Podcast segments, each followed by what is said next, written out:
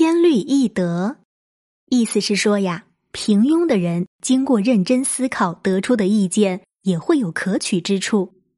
它出自《晏子春秋·内篇杂下》。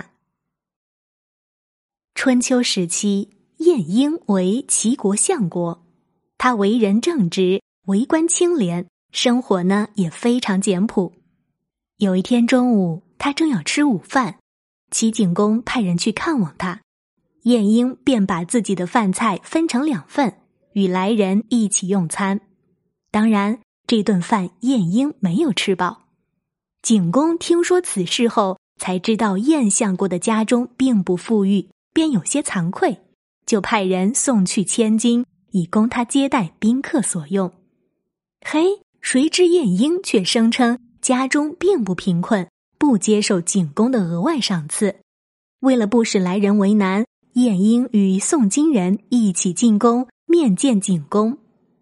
晏婴先是感谢景公的厚爱，然后说：“作为臣子，能吃饱穿暖就该知足了，不能追求过多的财富。”齐景公听了，仍坚持要把千金赏赐给他。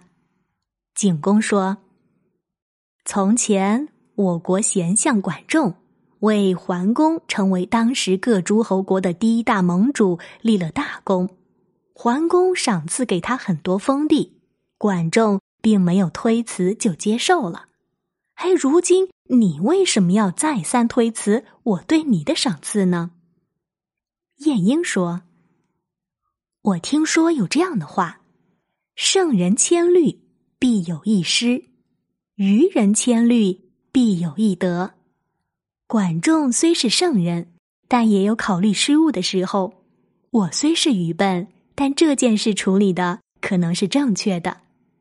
齐景公听了，从此更敬重晏婴了。